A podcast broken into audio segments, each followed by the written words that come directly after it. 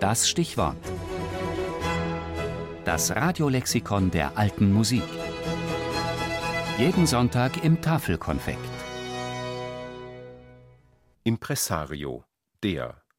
Vom 18. bis ins 20. Jahrhundert hinein Bezeichnung für den künstlerischen Leiter und Geschäftsführer eines Theaters oder einer Theatertruppe in Oper, Ballett und Schauspiel.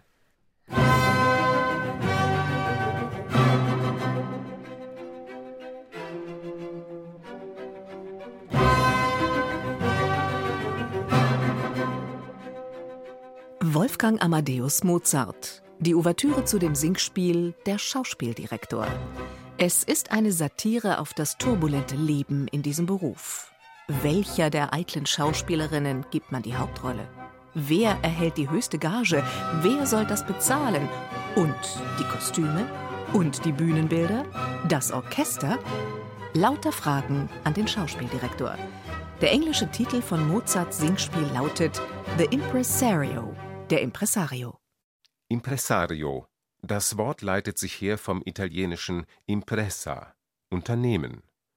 Tatsächlich ist ein Impresario ein Unternehmer, ein großer Fädenzieher, der alle in der Welt der Kunst und Gesellschaft kennt und diese für seine Zwecke zu nutzen weiß.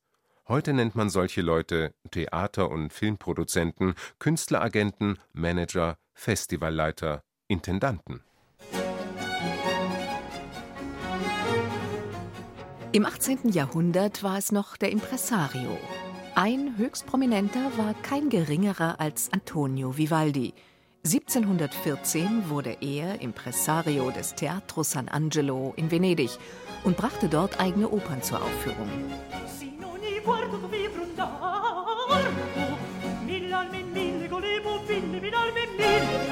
Und noch ein anderer der ganz Großen des 18. Jahrhunderts profilierte sich als Impresario, Georg Friedrich Händel, einer der größten Theaterkomponisten aller Zeiten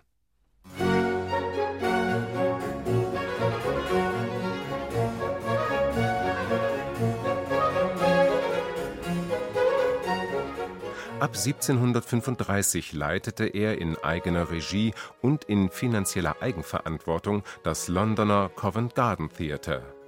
Drei seiner Erfolgsopern Ariodante, Orlando und Alcina waren ein Ergebnis dieser dreifachen Personalunion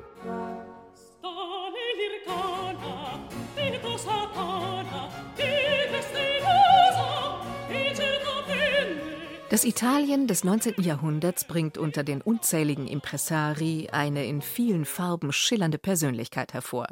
Es ist Domenico Barbaia, der zunächst ein Mailänder Kaffeehaus führte, dabei als der Erfinder des Cappuccino gilt, später als Waffenhändler und Spielcasino-Gründer von sich reden machte und schließlich Impresario wurde.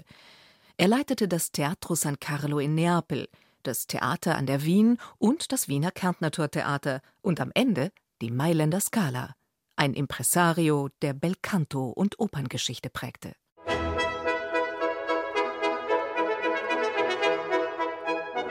Im 20. Jahrhundert kommt der Begriff Impresario allmählich aus der Mode. Max Reinhardt, den Gründer der Salzburger Festspiele, hat man bisweilen noch so bezeichnet. Doch der letzte legendäre war der russische Ballettimpresario Sergei Diaghilev. Mit seiner Truppe, den Ballet generierte er ungezählte epochale Werke des Tanztheaters im 20. Jahrhundert, von Debussy und Ravel, von Prokofjew, Manuel de Falla und natürlich von Igor Strawinski.